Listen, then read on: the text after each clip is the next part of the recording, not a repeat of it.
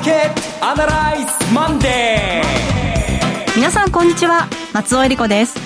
マーケットアナライズマンデーをお送りします。パーソナリティは金融ストラテジストの岡崎亮介さん。岡崎亮介です。今日もよろしくお願いします。えそして今日は株式アナリストの鈴木和之さん。お電話での出演です。鈴木さん。あ鈴木です。おはようございます。よろしくお願いします。今日もよろしくお願いしますこの番組はテレビ放送局の BS1212 で毎週土曜昼の1時から放送中のマーケットアナライズプラスのラジオ版です。海外マーケット、東京株式市場の最新情報、具体的な投資戦略など耳寄り情報満載でお届けしてまいります。さて岡崎さん街の中が随分こう普通に戻ってきている感じがだいぶ普通に戻りました。で全く個人的に話して恐縮なんですが、はい、えー、地下鉄日比谷線に虎ノ門ヒルズという駅ができまして、えー、あの実はこの虎ノ門という駅は2種類あって虎ノ門と虎ノ門ヒルズ、はい、えー、この我らが今今ラジオ日経はそのちょうど中間ぐらいにあってはい、私虎ノ門ヒルズから今日来てきたんですけれどもね。そうですか、えー、なんか新しい駅ができたんだけどそれだけで一日今日はなんか楽しく過ごせそうです、そうですか えー、マーケットの方を見てみますと今日もずいぶん上がっておりまして先週末はニューヨークも大きく上げました、うん、あのこの辺りどうしてこうなっているのかというところなんですけれども、うん、あの重要な話がいくつもあるんですが、はい、結論的にはとりあえずブレーキかかったぞみんな気をつけろよっていうのが今日最初に言いたいメッセージですね。あそうですか。わかりました、はい、では内容は後ほど。今日も番組進めていきましょう。この番組は株三六五の豊か商事の提供でお送りします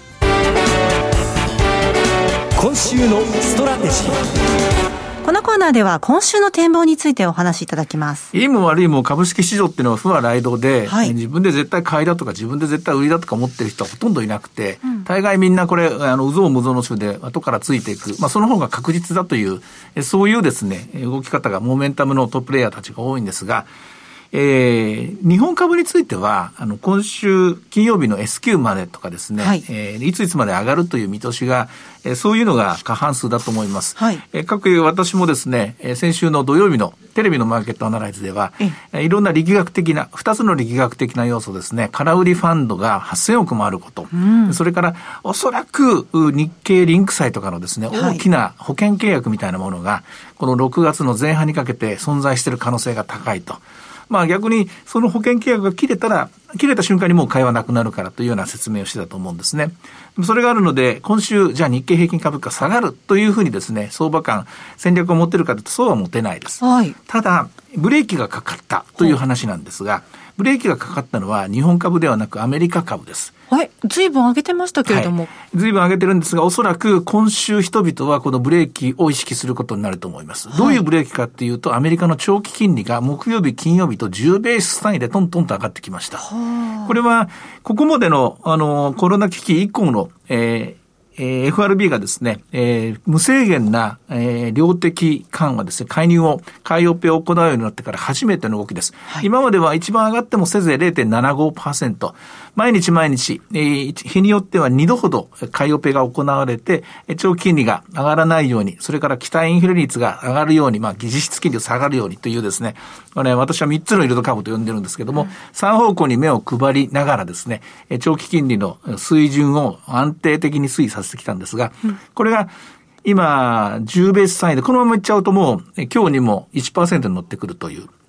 あの、確認ですけど、長期金利が上がってきたということはどういうことを意味してるんでしょうか、はい、長期金利が上がったということはみんなが景気がいいと思ってるってわけです。うん、資金需要が高まると思ってるわけです。債券なんかに投資するよりも株に投資した方がいいと思ってるわけです。うん、それを、えー、否定するわけではありませんが、はい、ちょっと待ってよ、景気いいって、いつに比べて、まあもちろんボトムに比べては、ねば、14.7から13.3に失業率が下がったから、まあ、買う理由はあるのかもしれませんが、しかしブレーキはブレーキなんです。これ初めてのおそらく、えー、キリ、コロナ危機後のですね、初めての経験になると思います。で、日本のマーケットは、もう長らく金利というものを意識せず我々は株式市場を見てますから。そうですね。はい。金利というもののありがたみも、あるいは金利というものの、まあ難しさ、困ったやつだなっていうところも全く感じないままもう何十年も生きてるんでわかりませんが、はい、アメリカの世界、それから欧米の世界は金利というのは常に株式市場にとってはブレーキ、制御役です。スピード制限であるとか、あるいはここは、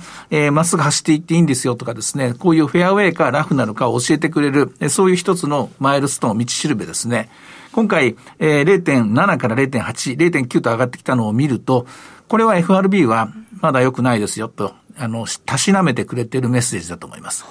そういう意味では、アメリカは、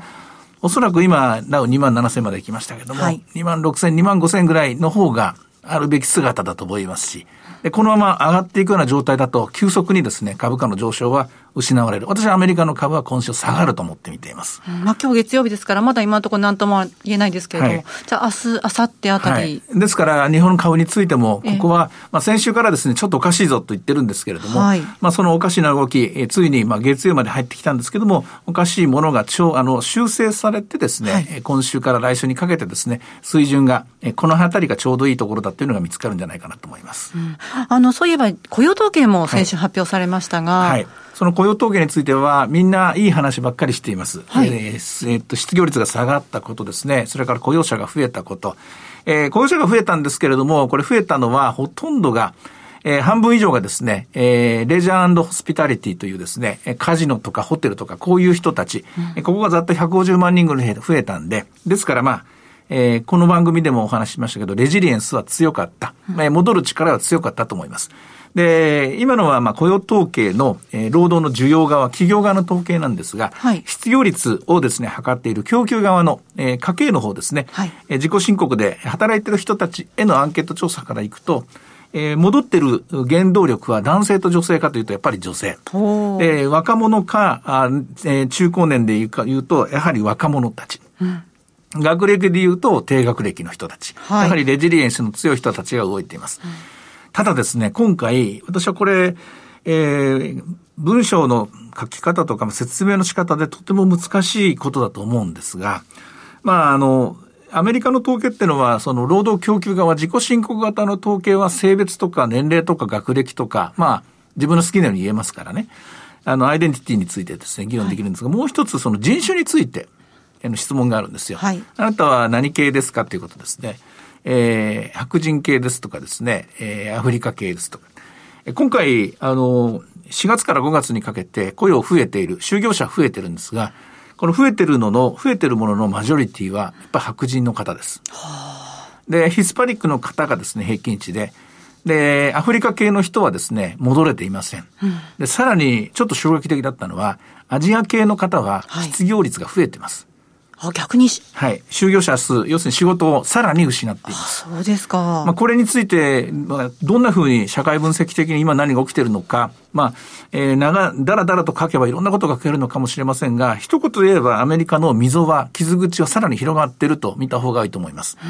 まあ、コロナというですね、危機によって、えー、怪我をしたような、みんなが、世界中がですね、大きな、まあ、災難にあったわけなんですけども、そこでいろんな人がいろんな怪我をして、いろんなダメージを受けて、で、その後戻る修復に、修復過程には入ってるんですけども、戻ってる人と戻っていない人、さらに悪化している人と3種類ぐらい今分かれている。はい。アメリカというのはさすがにルツボだけあってですね、今戻る過程に入っていると表面上は見られていますけども、ね、戻れていない人、さらに傷口がさらに広がっている、ダメージが広がっている、この3つ分かれてですね、分断は相当深まっているなと。なるほど、これを見ると、全米の23州でしたっけね、あちらこちらで暴動が起きている、デモが起きているってことをこれは理解できるなと思います。雇用がどうなっただけじゃなくて、そこの分断が見えてきているのが今回の、えー、やっぱり質は、この質の対立みたいなのをですね、質の差みたいなものは、ますます4月から5月にかけてさらに広がっていると思いますね。そうですか。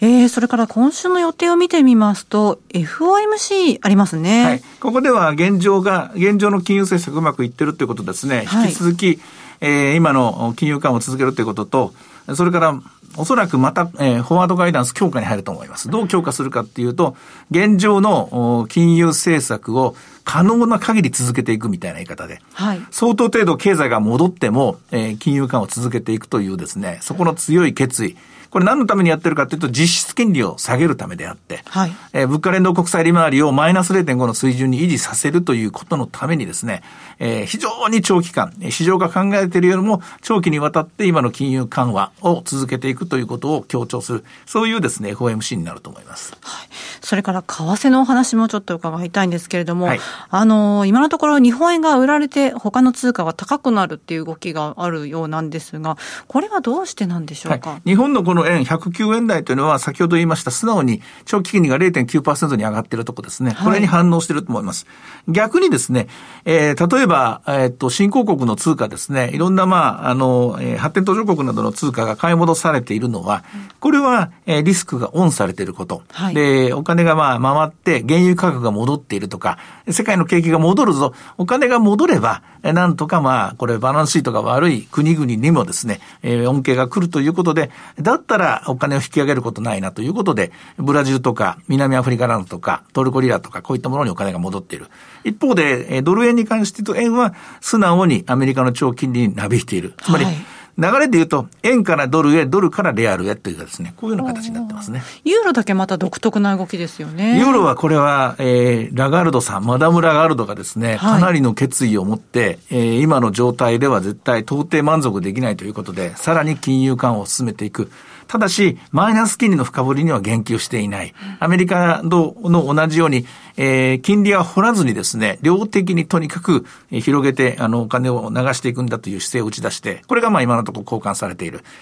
まあ、もう一つ言うと、えー、ラガルドさんがこの金融について積極的にですね、緩和策を、えー、普及、あの、進めていく一方で、メルケルさんがやっぱり、あの、お金を使うということを弁明してますので、はいこれ両輪が動いたということで、久しぶりにユーロにはお金が戻りつつある。特に円で見ると、どうですか？もう10円近く動いたんですかね？結構、ユーロ円動きましたね。そうですね。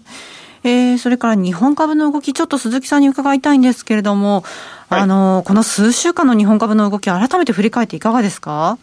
あ、あの、あの、ずいぶん安いところにありましたんで、あの、世界の株式市場がもう全面高に近いような状況になってきてるんですね。はい。まあ、それに日本もなんとか追いついていってるというところではないでしょうかね。3か月ぶりの、まあ、株価水準ということですから、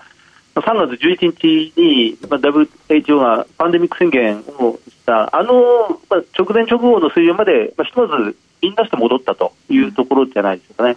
物色される銘柄については、こう動き、時間軸とともに変化はありますか？えー、あのやっぱり先走っているのが、えー、この、まあ、グロース株、成長株、マザーズに代表されるような、その時代の先端を行く AI であったり、そのまあ、半導体であったりというところで、はいやはり遅れてしまっている、置き去りされていたその、まあ、バリューの低い銘柄、PBR 銘柄、低 PBR のものがあの遅れていたのが、先週、先々週ぐらいから少しずつ復権し始めているという動きで、うん、まあ、シーソーゲームのような動きがまだ続いてますし、これからも続くことになるんですよね。うん、指数で買おうと思ってる方は、あの、下がったら買おう、下がったら買おうって思ってるうちに全然下がらなくて、あっという間に上がってしまった。どこで入ろうって方もいらっしゃると思うんですよね。どうしたらいいんでしょうか。えー、本当にあの、大縄跳びですよね。縄跳びでど、ど、どこに入るか。まあ、一つなんですが、であの少し落ち着いたところが多分近々来ますから、はい、あのそこで入ればいいんじゃないかな。うん。鈴木さんは今週の動き、日経平均に関してはどんなふうにご覧になりますか、まあ、2万3000まで1回来ましたので、はい、あのしばらく動きにくいなと思うんですが、ただ、あのまあ、景気が良くならないと上がらない銘柄が今、目の前で上がってきてるんですよね、まあ、先ほど岡崎さんの話が、まあ、そっくりそのままなんですけど、金利が上がりで、バリューの低い銘柄がありという状況ですから、でこうなってくると、やっぱり遅かれ早かれ日経平均はまたいずれどこかで上がっていくことになるんじゃないですかね。ああそうですかえー、では、今日の指標を見てみたいんですけれども、えっ、と、先に株三六を見ておきましょう。今23,111円ですね。寄り付きは165円でした。はい、えっ、と、高値が228円で、安値は、あ、2万3000切ってないですね。2万3000飛び飛びの1円というところで、うん、今日はちょっとそういう意味では、ここまでかなりスピードを上げて、えー、ボリュームのある買い方がですね、えー、先導してきましたけども、一旦、えー、様子見でですね、月曜日全場を終えてるという、そういう状況にあるようです。はい。日経平均は高値2万3163円までつけましたが、えー、全場引けるところは2万3075円となっています。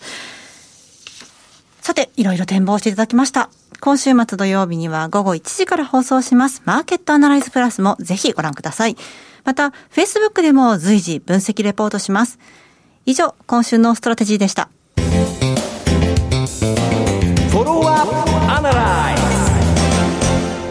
さあ、では鈴木さんの注目企業、今週も参りましょう。鈴木さんお願いします。はい、えっと、まあ、今週ご紹介する銘柄は、えっと、地銀株です、えー、山口フィナンシャルグループです、銘柄コード8418、えー、8418の山口フィナンシャルグループです。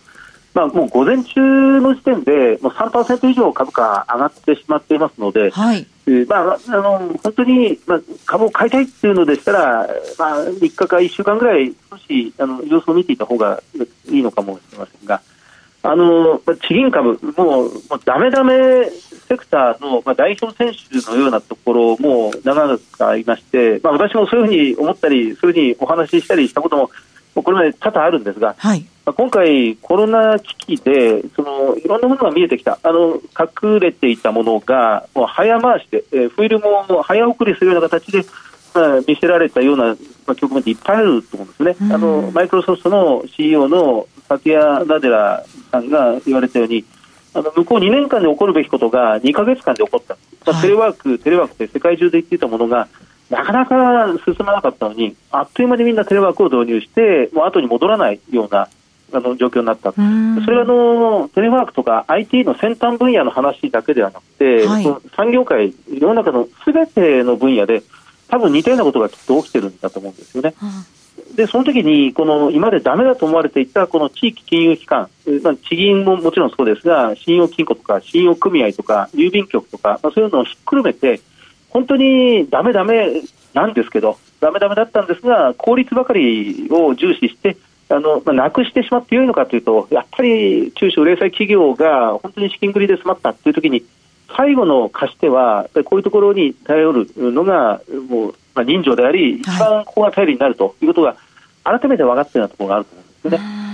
であの地銀に限らず、その地方経済そのものがやっぱり相当厳しくなっている、それはあの日本に限らず、世界中が多分そうだと思うんですけど、はい、グローバリゼーションのおかげで。であのアベノミクスが地域創生をもう何年も前にぶち上げたんですが、その地域、地方の声を全く反映させない地域創生、中央主導の地域創生で、むしろ、まあ、各地方自治体はかかえって鼻じらんでしまっていたというか、置いてきぼりな疎外感をずっと感じていたところがどうやらあるみたいですね。はい、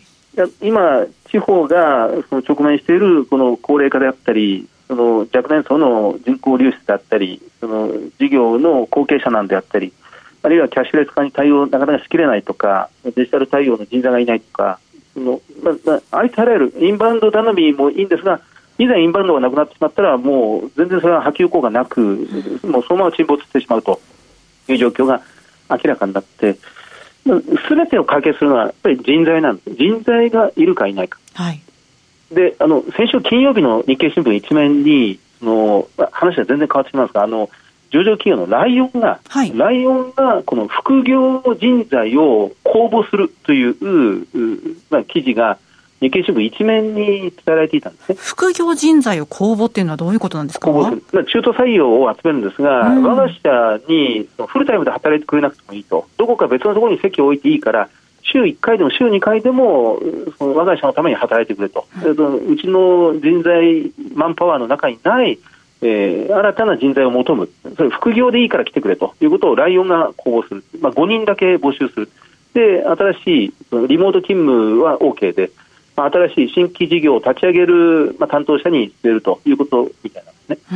あの要は地銀が人材がいないっていうところが全く大きなネックで、はい、人材さえいればそのデジタル化もそれから、まあ、地方はビジネスの種がいっぱいあるんです。農業一つとっても、ええ、あのま、町づくりも健康も医療も物流もあるいはモビリティもですね、観光も、すべて人材がいないから、その経営資源が豊富なのに何もできなかった。でところが、この山口フィナンシャルグループは、あの5月の頭に、はい、えー、新しい社長人事を発表しまして、この6月末の株主総会で、えー、向梨圭介、えーまあ、今の執行役員なんですが、はい、あのわずか年齢50歳。50歳の執行役員の方が6月末に新しい社長に今会長今社長やられている方が会長になって、はい、であの、まあ、金融ビジネスとそれから、えーと、地域創生のビジネスと、まあ、その2本立てでやっていこうということを、まあ、今回は決めたということで。す。でこの向梨圭介、えー、新社長50歳の方はこれまで山口フィナンシャルグループでずっと言いましたがその金融庁が2018年にその地銀に対してその人材派遣ビジネスを解禁したんですね、規制緩和で解禁した、はい、その人材派遣ビジネスをずっと向梨 CEO、COO はやっていたんです。それが今回、山口フィナンシャルグループの経営トップに、この6月末からつくことになりまして、はい、いよいよここから新しい展開が始まるのかなというところに来てますね。その人材紹介業を中心として、山梨、まあ、金融業もやっているその人材紹介業、人材派遣業という位置づけに、まあ、ひょっとしたら変わっていくのかな、そうすると、その山口だけではなくて、まあ、近隣の広島であったり、福岡であったり、まあ、北九州であったり、そういうところを地盤としてますから、まあ、下関に本社があるんですけどね、この山口フィナンシャルグループは。はい、ここからこの世の中なんか変わっていくかなという期待が十分寄せられるような状況でありますね確かに地方の銀行ですとか、地方の新聞社っていうのは、あのすごいネットワークを地元にね、張り巡らせてますものね。あの以前でしたら宴宴会をやると必ず床の間にどんな若い人でも、はい、床の間に座って、えあの地方の名士と言われる方々が、まあ、本当にあの頭を下げていたというぐらいですね、まあ、ずいぶんあの状況が変わってしまいましたけどね。あのまあ、今日地銀株、メガバンクも含めて金融株が今日朝方からずいぶん全面高になってしまってますので、そうですね、まあ、少し落ち着いたところを、まあ、じっくりじっくり狙っていくのがいいんじゃないかなというふうに思います。これは地銀全体に言える動きなんでしょうか？あのもちろん全部ではありません。あの地方自治体を取ってみると、それは47都道府県、均一にありますが、はい、地銀の体力格差って、それぞれあるんですよね。えあのまあ、この土日、ずいぶん見ましたら、やっぱりあの、まあ、首都圏ではコンコルディア、横浜銀行を中心とす。る7186とかですね、はい。まあ、地方では110市銀行、えー、86とかですね、うん、あるいは千葉銀行8331とか、秋田銀行8343とか、山梨中央銀行8360とか、まあ、地銀の中でも、ああ、これはいいなという思うこともありますが、もちろん、まだまだもう一歩というところもいっぱいありますので、あの少しずつあの睨みながらというところです。ね、ちなみにその地銀の体力っていうのは、例えば指揮法とかですと、どんなところを見たら分かりますか？あの、まあ、あまり無理がないところ、PBR でよく判断され地銀の PBR って本当難しいので、あまり当てにしなくていいと思うんですけど、まあ、やっぱりあの、まあ、伝統的な自己資本比率であったり、あるいはその業務純益がそんなに多く既存していないとかですね、えー、あとは、新しく経営統合でできた銀行っていうのは意外とダメダメ同士が連携して一緒になってるっていうケースが多かったりするので昔ながらの名前でやってますっていう地銀の方が、かえってストレートで良いのかもしれませんね。岡崎さんいかがでしょう？難しい方程式なんですよ。あの地銀っていうのはもう、えー、トラップにはまったままですからね、はい、ただまあこれ今一ついいのは、えー、政府と日銀が肩代わりしてくれてるので、えー、貸し倒れ引き当て金のリスクっていうのは、えー、前に比べては少ないんですよ、はい、以前に比べて不況なんですけどもね、で、えー、なおかつ自由度は今何やってもいいぞ。とにかく生き残れってこと言われてるんです、はい、となると、えー、山口フィナンシャルグループがそうであるようにやっぱり若い発想ですね。これは必要なんだろうなと思いますね。はい。鈴木さんの注目今日は山口フィナンシャルでしたえさてマーケットアナライズマンデーはそろそろお別れの時間です。ここまでのお話は岡崎亮介と鈴木和之と。そして松尾恵理子でお送りしました。それでは今日はこの辺で失礼いたします。さようなら。さようなら。この番組は株三六五の豊か商事の提供でお送りしました。